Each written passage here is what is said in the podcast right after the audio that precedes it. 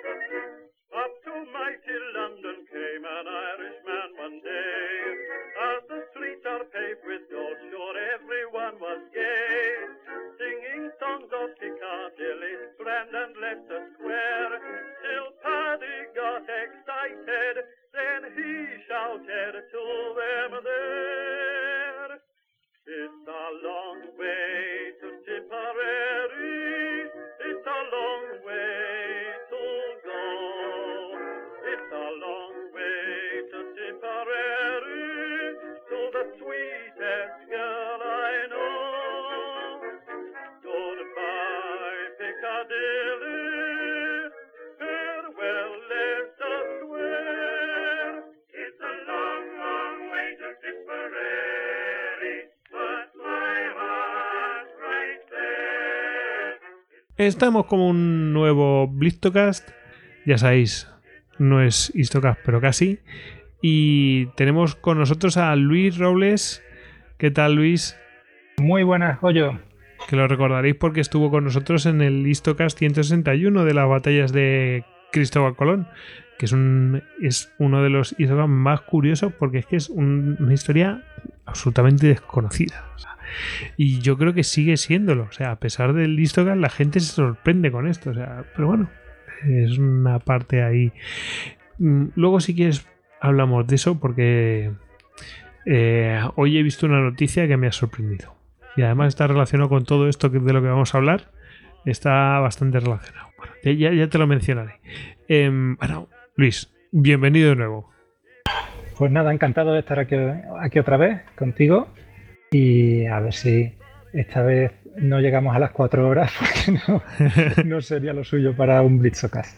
Sí, sí, eh, hombre, eh, lo, suyo es que sea rápido, ¿no? Eh, expeditivo.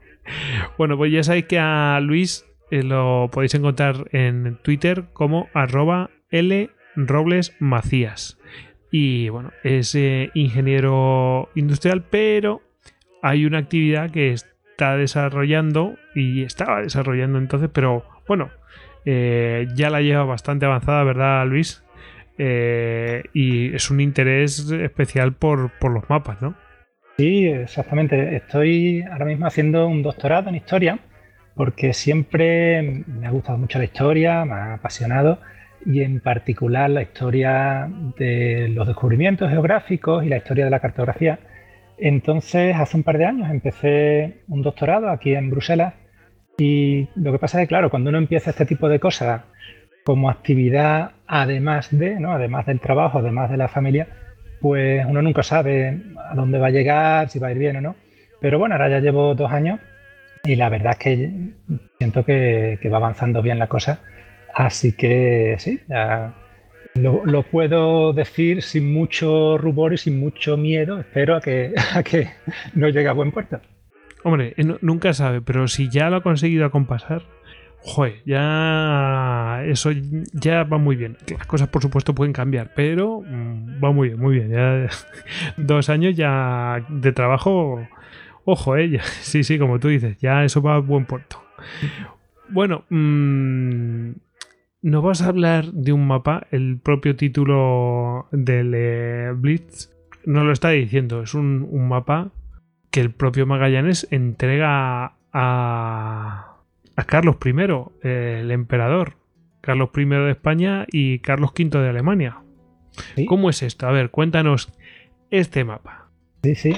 De hecho, bueno, era, todavía era solamente el rey Carlos, porque todavía no era emperador.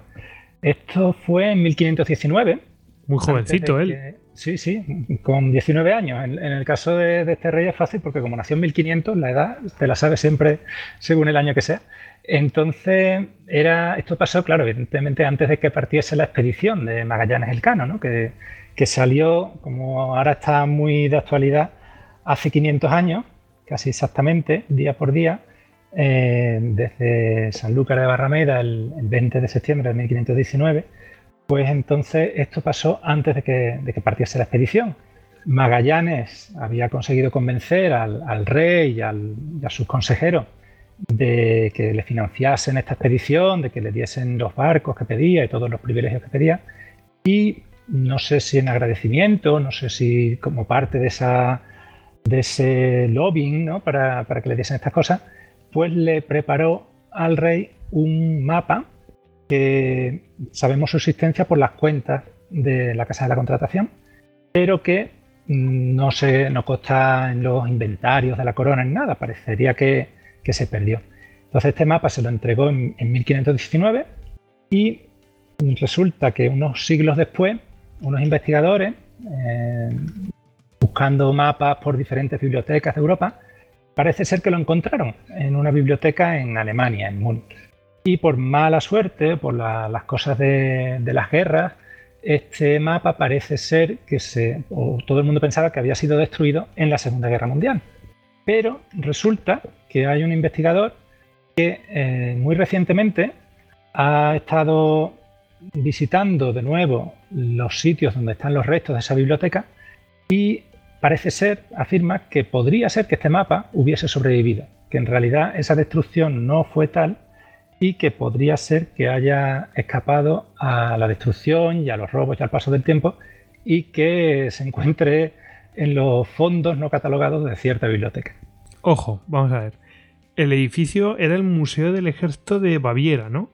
Que ahora mismo que ahora mismo es como sería como si fuera la Cancillería de Baviera, o sea, donde no sé si, eso equivale, me corriges, ¿eh?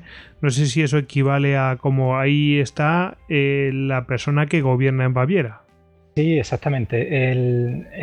este mapa que se identifica con el de Magallanes, que ahora explicaré un poquito más, consiste este mapa y tal, eh, estaba en la biblioteca del ejército de Baviera porque en Alemania no hubo un ejército único y centralizado hasta ya bien entrado el siglo XX. Cada, estado alemán tenía sus fuerzas armadas y el reino de Baviera pues tenía su ejército. Entonces el ejército de Baviera tenía su museo y tenía su biblioteca. Y esta biblioteca era enorme, también daré ahora si quieres algunos detalles de qué es lo que contenía, estaba en un edificio muy bonito, un edificio magnífico, neoclásico, en el centro de Múnich, eh, que era donde estaba el resto también del Museo del Ejército. Entonces, esta, efectivamente, en la guerra, este museo fue bombardeado porque le tocó o porque al ser parte del ejército era un objetivo militar, no sabemos exactamente. El caso fue destruido en gran parte y después de la guerra lo reconstruyeron, pero le dieron otro uso. Y entonces pusieron ahí efectivamente el gobierno del, del estado de Baviera, del Land de Baviera. Como si fuese la sede donde, está, no sé, para Cataluña el Palau de la Generalitat o para, para Andalucía el Palacio de San Telmo. Sí, sí. Bueno, y por cierto, muy bonito como, está ahora el edificio, que lo han, lo han, dejado de cristal y todo eso. Bueno, claro, es que los bombardeos pues no, no, respetan, ¿no? Y se, al final con lo que queda reconstruye. Em, bueno, pero también es como están muchas ciudades de Alemania. Yo que he viajado bastante a Berlín, eh, pues eh, se hacen cosas arquitectónicamente muy curiosas. En fin.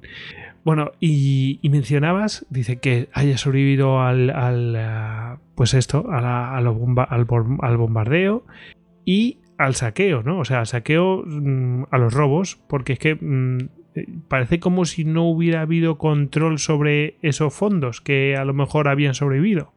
Claro, eh, exactamente. Es que no solo hubo un bombardeo de este museo, la historia es más complicada y es en gran parte lo que ha revelado este, este investigador que se llama Thomas Horst.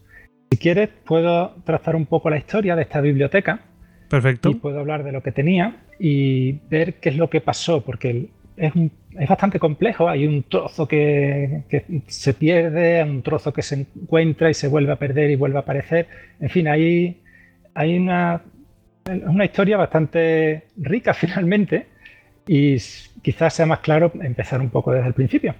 Entonces, eh, a ver, esta biblioteca del ejército bávaro no era una pequeña biblioteca, era una señora institución que tenía más de 200.000 libros, tenía más de 1.000 códices manuscritos, tenía más de 400.000 mapas impresos en su gran mayoría pero entre esos mapas había 500 manuscritos. O sea, de la época en la que los mapas se trazaban a mano, pues en papel o en pergamino.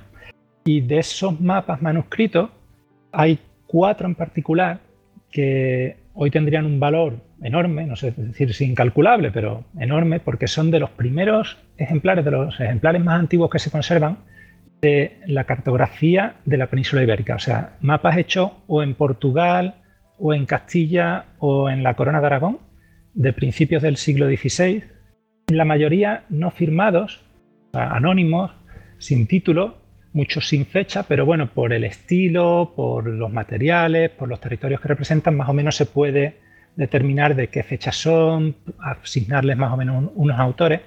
Entonces, estos tesoros, digamos, cartográficos, hoy tendrían, pues ya digo, un valor muy elevado y tienen un valor histórico muy elevado si se encontrasen, porque como vamos a ver, el, destino de esta biblioteca ha sido complicado. Esta biblioteca, como decíamos, estaba, formaba parte del, ejército bávaro y estaba alojada en el Museo del Ejército de Baviera, en Múnich.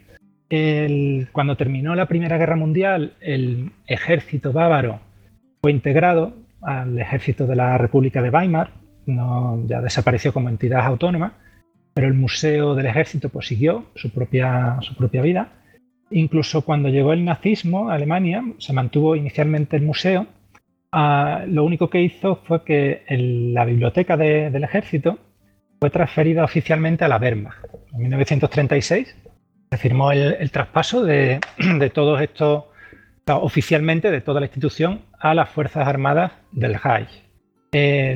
En realidad no cambió mucho, la, institución sigue en el mismo sitio, sus colecciones no cambiaron, pero bueno, digamos que, sus mapas, y estaba ahí el mapa de Magallanes, que, es uno de los que podían estar, pues pasó a formar parte de, las Fuerzas Armadas de, Hitler. Eh, estos mapas, no me, no me he parado a detallarlos todos porque sería muy largo y quizás no es el tema, pero uno de ellos sí que quizás debería decir un poquito más porque es este famoso mapa que puede ser el de Magallanes. Este mapa eh, se llama el Kunstmann 4. Entonces tú me dirás por qué tiene este nombre tan rotundo y tan curioso. Eh, como no tienen título estos mapas y como la mayoría son anónimos y no tienen fecha, es difícil llamarles, ¿no? El, hablar siempre del... Sí, ponerse de acuerdo en un título, ¿no? Claro. Entonces, en este caso fue que en 1859 un estudioso alemán publicó lo que él llamó un atlas del descubrimiento de América. Dentro de ese atlas publicó facsímiles de 13 mapas que estaban en Múnich. Este hombre era un sacerdote de, Múnich que además de era profesor de Derecho Canónico y había estado en Portugal como preceptor de una, princesa de la, familia real portuguesa en 1859 pues, consiguió publicar una obra que le, interesaba, que era esta colección de facsímiles de mapas antiguos que estaban en Múnich. Entonces, simplemente porque el, número uno de ese, de ese, atlas no se había publicado nunca, pues le llamaron el Kunstmann 1, al número 2 el Kunstmann 2 y así sucesivamente. Entonces, el, el Kunstmann 4 pues era este mapa que nos interesa, que era un mapa que hasta entonces no se había, no se había publicado, prácticamente nadie lo había estudiado, y es un mapa manuscrito bastante grande que mide 65 centímetros de alto y 124 centímetros de ancho, o sea, es un, buen mapa. Un pedazo de mapa, sí, sí, es uno de estos que, vamos, el mapa de carreteras cuando lo desplegamos eh, ampliamente es más grande que eso. Sí, señor. Y con colores brillantes, hay que imaginarse una obra ricamente decorada, o sea, no es como un mapa a los que estamos más acostumbrados, quizás más funcional y tal. Un mapa verdaderamente así muy, muy adornado y tal. Ya digo, no, anónimo, sin fecha, pero que por cómo se, se puede estudiar, ¿no? Para tratar de adivinar, pues más o menos cuándo se hizo, quién lo hizo y para qué se hizo. Eh, mirando los territorios que aparecen, pues se ve que aparecen, por ejemplo, las Islas Molucas, que fueron descubiertas por los portugueses en 1512. Aparece el Océano Pacífico en Centroamérica, con lo cual... ya, vas ya vas acotando las fechas. Claro, tiene que ser... Eso te dice que ya es posterior al descubrimiento por, por Balboa. Y aparece también la península de Yucatán bastante bien delineada, con lo cual probablemente sea posterior a 1517. pero no aparecen otros descubrimientos. Por ejemplo, no aparece el estrecho de Magallanes. Entonces, eso no significa, o sea, no es una prueba de, que, de que el mapa tenga que ser anterior, porque pasa muchas veces que un mapa no está necesariamente al día de los descubrimientos geográficos. Pero bueno, es una indicación de que puede ser de antes de, 1519-20. O sea que podría ser de la época de, en la que Magallanes estaba en España. Em, se cree que se puede identificar a los autores porque aunque el, mapa está escrito en latín en su mayoría, muchos de los topónimos, de los nombres de los sitios, están escritos en portugués. Entonces eso apunta a que fue un autor portugués, pero que la audiencia o el destinatario del mapa no era necesariamente portugués, porque si no, probablemente lo habría escrito todo en portugués. Habría complicado la vida. El hecho de que esté en latín indica que quizás iba destinado a alguien que no hablaba portugués o que no era su lengua más, familiar.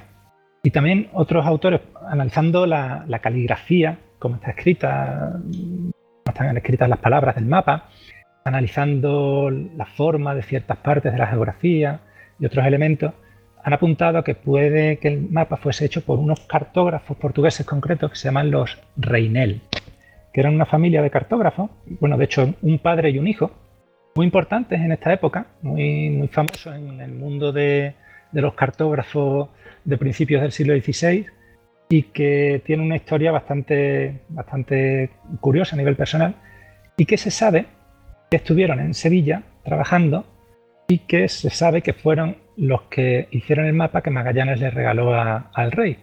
Se sabe esto porque en las cuentas de la Casa de la Contratación está apuntado eh, que Fernando de Magallanes le entregó, y cito entre comillas, un plano esférico que dio al rey nuestro Señor, que lo hicieron el hijo de Pedro Reinel y su padre. Pues eh, eh, dos más dos. O sea, por un lado tenemos esto, por el otro lado tenemos lo otro. Dices, pues tiene que ser esto. Claro, coinciden los autores, coincide más o menos la fecha, coincide que está en latín y, y, también esta decoración tan rica que indica que es una... que no es de trabajo, es un mapa para regalar. Exactamente, no es para subirse a un barco y ponerse a navegar con él, aparte de que un mapa mundi generalmente es poco útil ¿no? para la navegación, pero este en concreto, así con muchos barcos dibujados, muchos colores así brillantes, mucha, mucho, mucho dibujito, vamos a decirlo. Eh, es más bien para colgarlo en un sitio para que quede ¿no? como adorno mm, o para explicarle a un soberano, así a grandes rasgos, una ruta, más que para subirlo a un barco.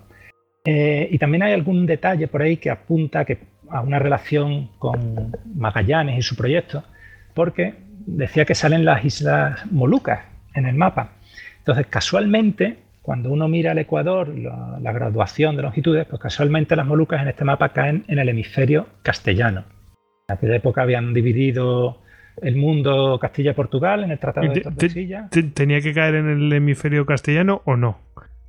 hombre, a, lo mejor era para vendérselo a Carlos V. Claro, Magallanes para convencer al rey era su argumento fundamental, que, las Molucas que habían descubierto los portugueses navegando hacia el este desde la India, desde Malaca, en realidad se habían pasado se habían ido tanto al este que se habían metido ya en la mitad de la tierra que correspondía a Castilla. Ese era su argumento de base. Y este mapa lo refleja. Este mapa de, de Múnich, de la, Biblioteca del Ejército Bávaro, muestra las Molucas en este hemisferio castellano. Incluso hay quien ha estudiado las coordenadas de algunos lugares de este mapa de Magallanes, haciendo hipótesis ¿no? sobre los grados de latitud, de longitud. Bueno, todo eso se puede siempre discutir si está bien hecho, pero bueno, hay quien ha hecho este estudio y lo han comparado con algunos escritos de Magallanes, en los que explica también su proyecto, sus ideas geográficas, y coinciden bastante bien. Entonces, digamos que hay una coherencia.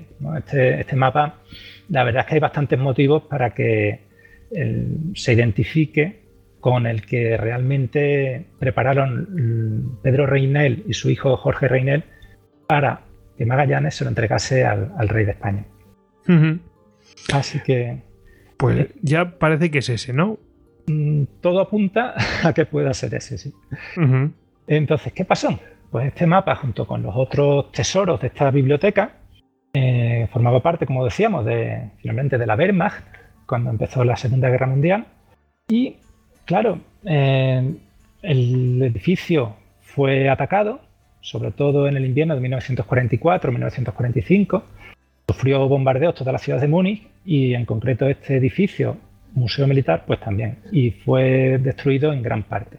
Entonces, después de eso, mm, se corrió la idea, o se generalizó la idea de que la biblioteca que había estado antes en ese edificio, pues también había ardido, se había perdido y que los quedaban restos, ¿no? Se conocía que quedaban unos restos, pero que todo lo demás pues había sido volatilizado por los bombardeos y ya está. Entre ellos todos estos mapas ibéricos, incluyendo el mapa posiblemente de Magallanes. Sin embargo, en realidad eh, lo que se ve ahora, o lo que Thomas Horst nos ha explicado en, dos, dos conferencias que ha dado en los últimos meses, es que el Museo del Ejército y la Biblioteca del Ejército tomaron sus precauciones cuando estalló la guerra. Ellos sabían que mm, podía haber bombardeos, ¿no? Sé exactamente a partir de qué años, si fue directamente en 1939 o si fue ya más entrada la guerra cuando vieron que las cosas se ponían más complicadas para Alemania, pero en un momento dado se dieron cuenta de que podrían ser un objetivo militar y decidieron dispersar la colección de la biblioteca por toda Baviera. Hicieron pequeños depósitos en muchos pueblecitos, en sitios seguros, y llevaron allí prácticamente la totalidad de la biblioteca. ¿Qué pasa? Que cuando hubo el bombardeo de 1945, lo que es el edificio se perdió, pero los fondos sobrevivieron. Entonces, cuando, cuando llegó la paz, en mayo del 45, prácticamente el 100% de la biblioteca había sobrevivido a la guerra. Y, la gente, bueno, o sea, en, principio, eh, Decía, no, esto se ha perdido por, el bombardeo, pero claro, no sabían esto. Claro, el, que sí lo sabía, evidentemente, era el, responsable de la biblioteca, que fue a trabajar el, mismo día que se firmó la paz, fue allí a las ruinas del museo a, empezar la reconstrucción, a empezar a, a, recuperar todas las colecciones. Y su primer trabajo pues, fue ir depósito por depósito, viendo en qué estado estaban las cosas, cómo se habían, se había habido daños y tal. Eh, lo que pasó fue que a partir de ese momento fue cuando empezaron las pérdidas. Y de hecho, el primer disgusto para, este hombre, para el responsable de la biblioteca, fue cuando llegó a uno de los depósitos que estaba en una localidad que se llama Berchtesgaden, que era, tiene, bueno, es más o menos conocida para los que sepan así del final de la Segunda Guerra Mundial pero bueno, el caso es que allí había una guarnición de ejércitos estadounidenses, de soldados estadounidenses, perdón, y resulta que cuando este bibliotecario llegó allí al depósito, era diciembre del 45, se encontró que los soldados americanos que estaban allí, pues resulta que tenían frío y que para calentarse no se les había ocurrido otra cosa que acudir a un depósito que había allí de papeles antiguos y habían cogido unos cuantos y se habían ido calentando con ellos unos cuantos una noche, unos cuantos otra noche y así sucesivamente. Madre mía. Este hombre llegó allí, claro, se le cayó el mundo a los pies porque se estima que, así perecieron unos mil documentos. ¿no? no está claro cuáles, no se sabe si entre ellos había mapas o eran manuscritos o exactamente qué es lo que era, pero ahí, eh, ahí se, se destruyó parte de la biblioteca. Yo espero, o sea, yo me imagino, si fuese un soldado buscando con qué calentarme, buscaría algo que quemar, yo no sé si me encuentro un mapa que hace más de un metro de ancho, yo no sé si se me ocurriría coger eso para... para Cogería algo más contundente, ¿no? no lo sé, no lo sé. El caso que, bueno, ahí queda una interrogación de qué es lo que desapareció en ese, en ese, con esos soldados. El caso que, por suerte, el ejército estadounidense al cabo de un tiempo ya se dio cuenta del valor de esos depósitos de documentos que habían pertenecido al ejército bávaro y entonces lo que hicieron fue requisarlos. No los requisaron todos, probablemente porque no fueron 100% eficaces y, se llevaron lo que pudieron. El caso que lo metieron todo en barcos y se lo llevaron a Washington. Y lo almacenaron en la biblioteca del Congreso. O sea, fue un, saqueo en toda regla. Eh, allí, la biblioteca del Congreso tiene una de las mayores evidentemente colecciones de libros. Bueno, pero ahí se supone que estaría catalogado de alguna manera. ¿no? Claro, tienen un departamento de mapas magnífico, tienen especialistas, pero por la razón que fuese, a estos fondos nadie les hizo mucho caso. Eh, tal como llegaron, los almacenaron allí en un sótano, probablemente bien protegidos, o sea, tampoco dejarían que se los comiesen las ratas, pero nadie se preocupó mucho ni de catalogar, ni de ver en qué estado estaba, estaba aquello, ni nada. Y allí pasaron pues muchos, muchos años, hasta que en 1962 la República Federal de Alemania, que ya había vuelto a ser un país independiente y, decente, pues hizo una reclamación diplomática formal al gobierno estadounidense. Y entonces entraron en una negociación y al final Estados Unidos pues accedió a devolver la colección. Entonces volvieron a meterlo en barcos y lo enviaron a Alemania. Eh, ¿Qué pasa? No se sabe si algo se quedó en la biblioteca del Congreso, si se perdió, si hubo robo. También hay, como no hubo inventario ni a la ida ni a la vuelta, no se sabe si. No sé, lo que se ha quemado. no se sabe qué llegó a Estados Unidos, no se sabe qué salió de Estados Unidos, ¿no? Exactamente. Y qué ha llegado a Alemania tampoco. A bulto, o sea, se sabe que eran muchos al aire y muchos a la vuelta. es lo máximo que se puede, se puede saber. Pero no, no termina ahí la historia, porque cuando llegó a Alemania, resulta que ahora empezaron a pelearse entre lo que es la República Federal y el Estado de Baviera. Uno decía que eso había pertenecido a la Wehrmacht y por tanto era federal, por tanto era de la República Federal, y el otro decía que no, que aquello era del, del ejército bávaro, que tal y cual, que había estado en Baviera, que tenía que quedarse en Baviera. Entonces se tiraron años también discutiendo tiempo en los que estos fondos fueron catalogados, fueron estudiados ni nada, y se resolvió el tema solamente en 1984, los que al final ganó Baviera, se los quedó, y eh, acabaron enviándolos, los fondos, no ya a Múnich, que era donde estaban antes de la guerra, sino a una ciudad pequeñita que se llama Ingolstadt. ¿Por qué allí? Porque allí es donde se encuentra ahora el museo que es el heredero del antiguo Museo del Ejército de Baviera. Después de, la guerra había sido destruido, años más tarde se refundó ese museo, pero lo pusieron allí, no sé exactamente por qué, lo pusieron allí en, esta ciudad y allí pues dijeron, pues bueno, pues como el museo está allí, pues vamos a mandar los fondos de la biblioteca allí también.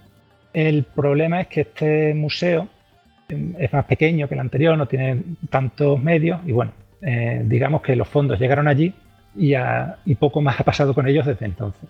Sí que ha habido un trozo, dije que cuando el ejército estadounidense requisó todos los fondos de la biblioteca no se lo llevaron todo. Sí que hubo una parte que se, escapó, que, que se quedó en Baviera, y esa parte sí que, por suerte, se ha conservado, se ha catalogado y hace poco ya por fin se ha digitalizado una gran parte de los mapas entonces, esa pequeña parte está ahora en otra biblioteca, que es la Biblioteca Estatal de Baviera.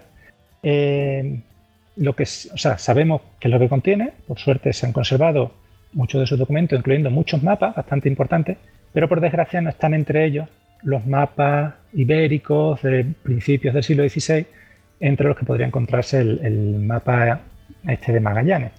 Con lo cual, a ver, la situación actual es que el mapa de Magallanes sabemos que no está en la Biblioteca Estatal de Baviera, porque esa pequeña parte que ha hubiera sido digitalizado. Exactamente, ya se habría encontrado y no está.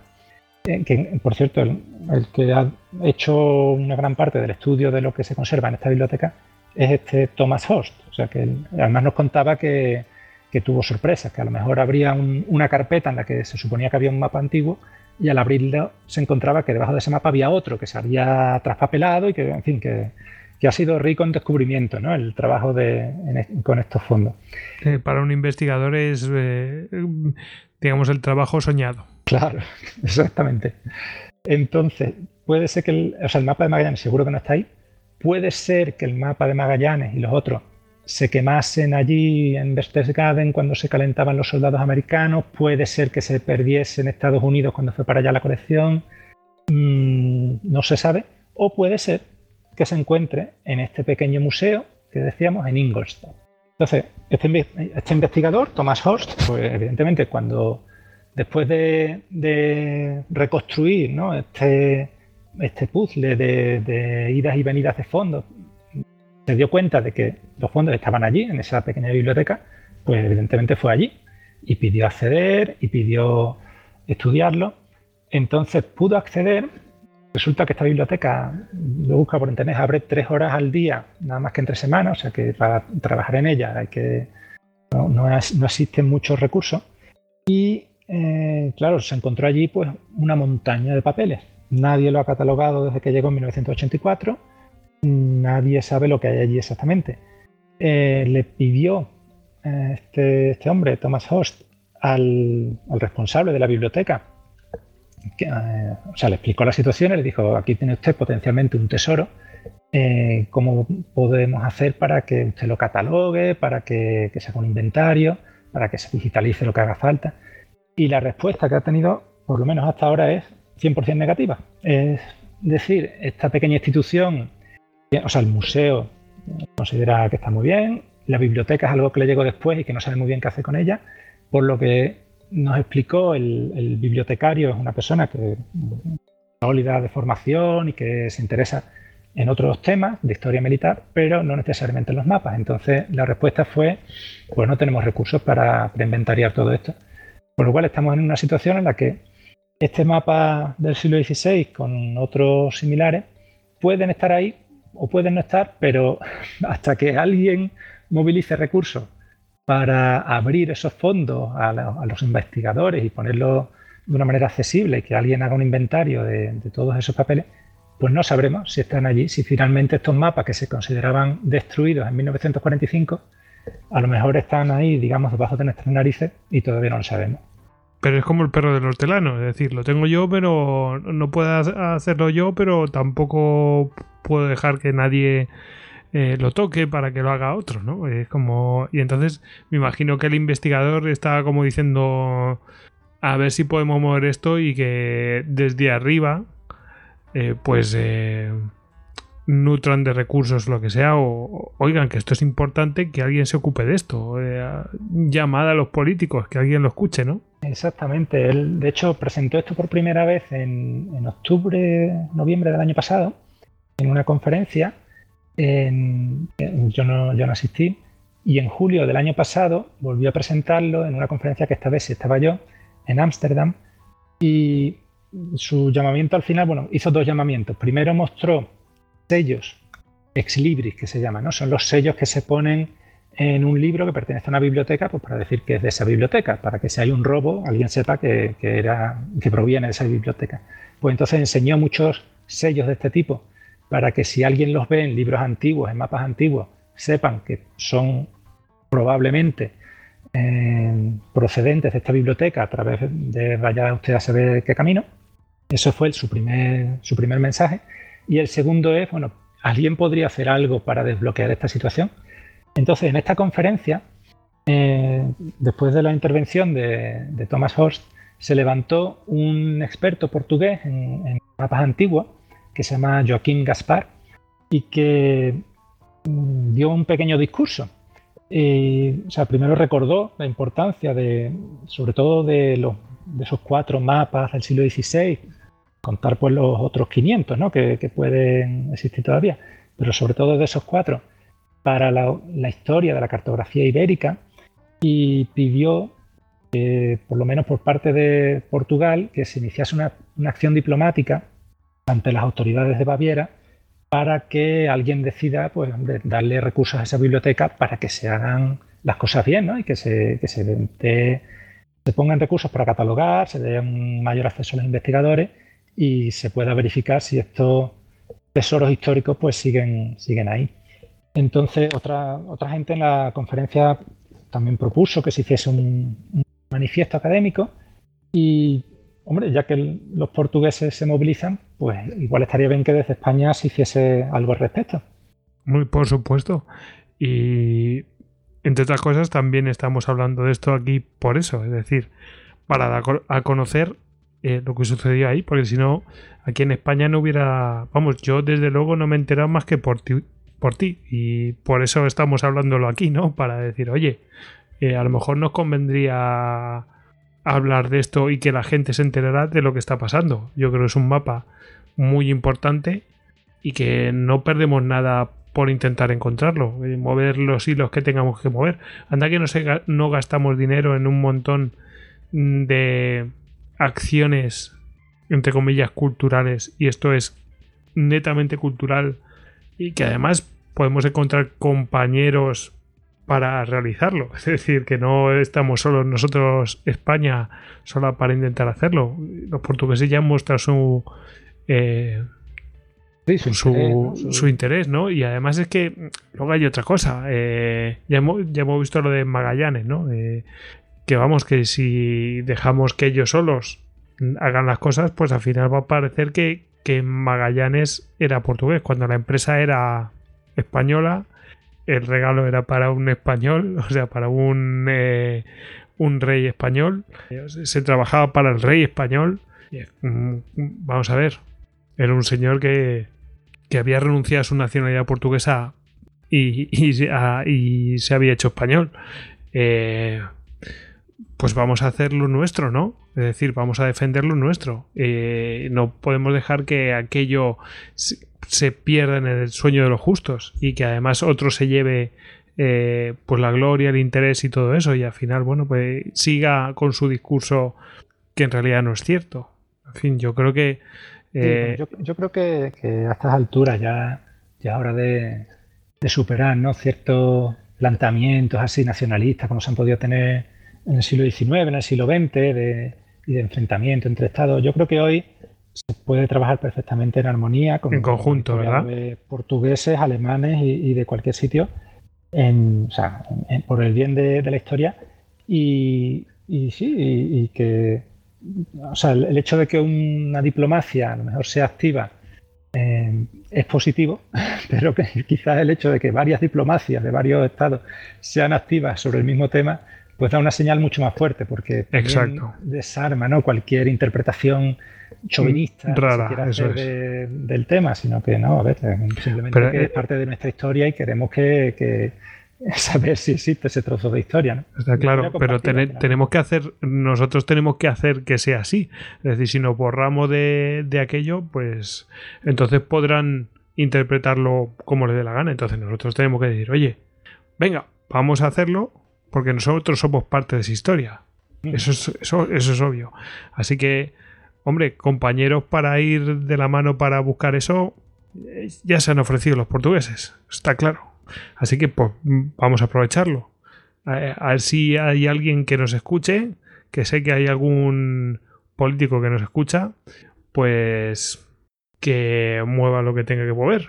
Eh, o mover los hilos para, oye, vamos a intentar hacer eso. Sé que la cosa no está bien para, para, mover cosas ahora mismo porque, bueno, pues no hay... Eh, la administración está como un poco parada, ¿no?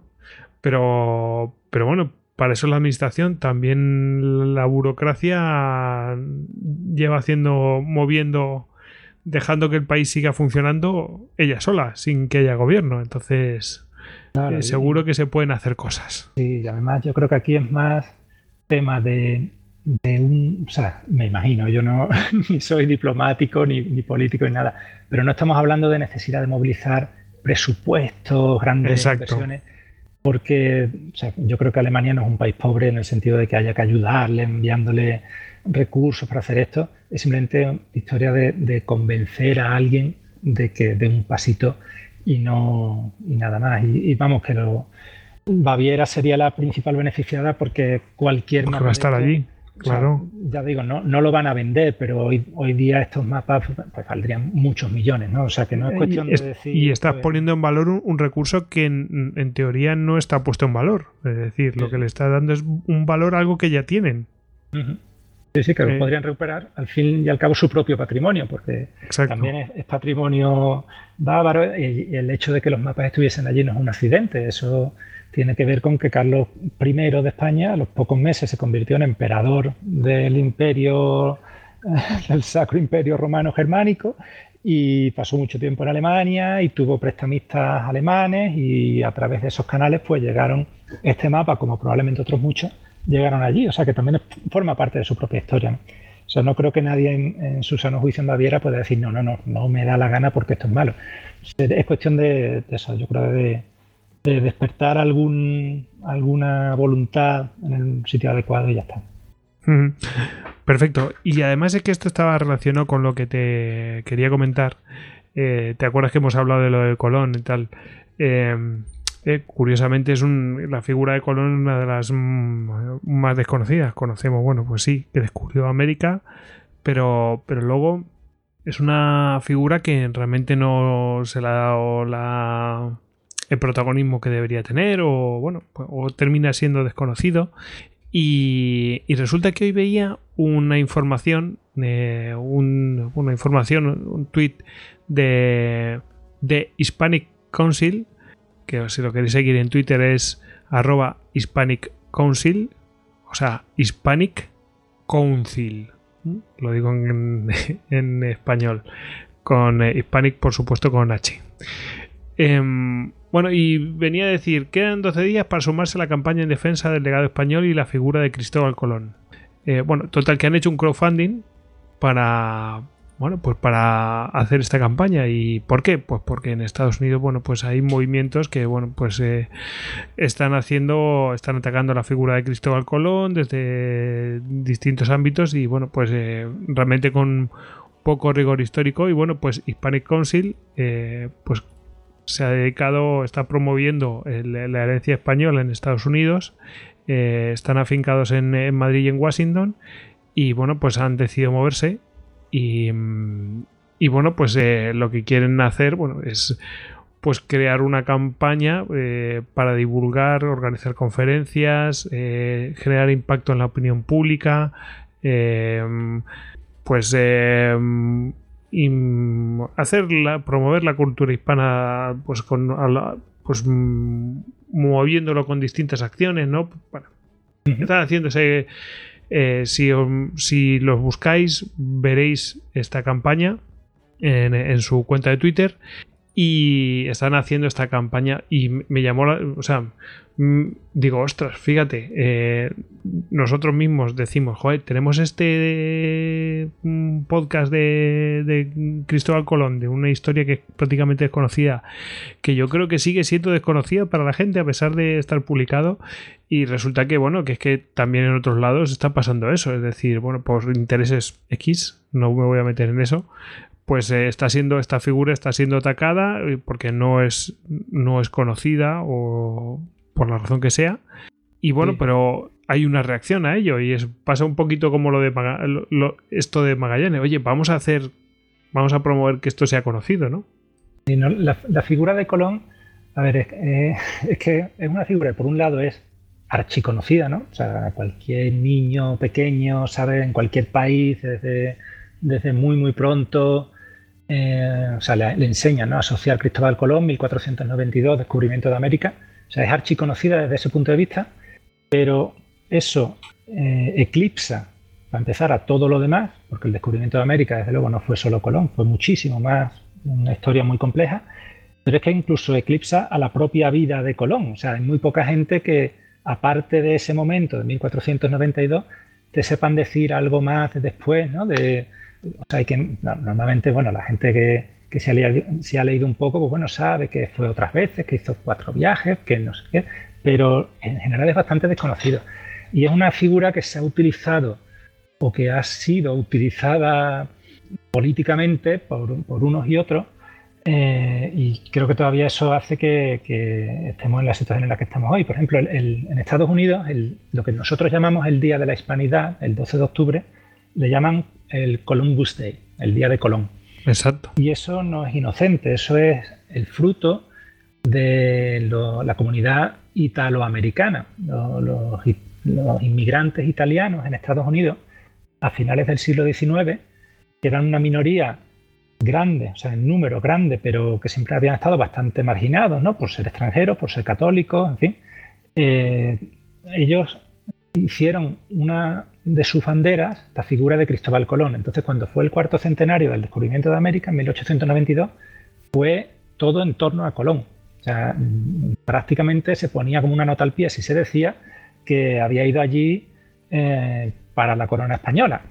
Eso en, las celebraciones de la época y eso apenas se mencionaba. Era un italiano que había descubierto América y punto. Entonces ellos lo encumbraron como el gran símbolo de, los italianos en Estados Unidos y por eso el Columbus Day y por eso tanta veneración y tantas estatuas a Colón.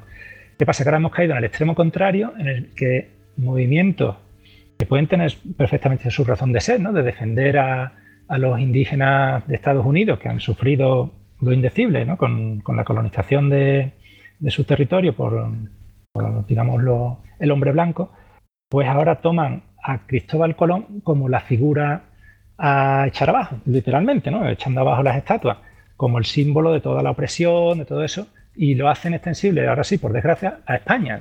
Ya no es Colón el italiano, ahora es Colón el español, que bueno. qué eh, curioso, ¿no? Entonces, bueno, no, no caigamos ni en un extremo, ni en endiosar, ni en querer, como se quiso hacer en su época, beatificar a Cristóbal Colón, que son barbaridades, ni tampoco caigamos en tomarlo ahora como, como el ejemplo de, Satán en la tierra y a España como, como el maligno. Y, en fin, que, que, la, memoria histórica nunca se le puede pedir tanto rigor como a la historia. ¿no? La historia es una disciplina que se quiere objetiva, que quiere abordar los hechos, presentarlos de la manera más realista posible, tal, o sea, más fiel posible a como, como sucedieron. La memoria no va por los mismos caminos, la memoria se construye, la memoria es un fruto de una sociedad en un momento, pero bueno, si la memoria tiene base una historia rigurosa, yo creo que a largo plazo es Mucho mejor, claro. Que, que, tomar como base inventos o mitos, que por desgracia pasa mucho. Pues eso, eh, os dejamos aquí la esta información que ha llegado. Y, bueno, eh, curiosamente esta, esta figura es bastante conocida y, de hecho sigue siendo desconocida al punto de, bueno lo, que está pasando en Estados Unidos y que hay gente que está reaccionando en plan de oye mira eh, vamos a intentar hacer por dar a conocer mm, quién era Colón etcétera etcétera y, bueno defender un poco su figura ante cosas que están pasando en Estados Unidos. Em, bueno pues eh, eso y, bueno, y vamos a intentar recuperar, a ver si llega eh, este audio a quien tiene que llegar, a la persona idónea o a las personas idóneas y, podemos decir en una sucesión de acontecimientos, decir, oye, que hemos encontrado el mapa dentro de unos cuantos meses. Eso sería una historia maravillosa porque uno, quiere decir que el mapa todavía existe y dos, bueno, pues que aquello ha funcionado, es decir, que se han movido los hilos apropiados. Efectivamente, efectivamente. tenemos razón para ser optimistas.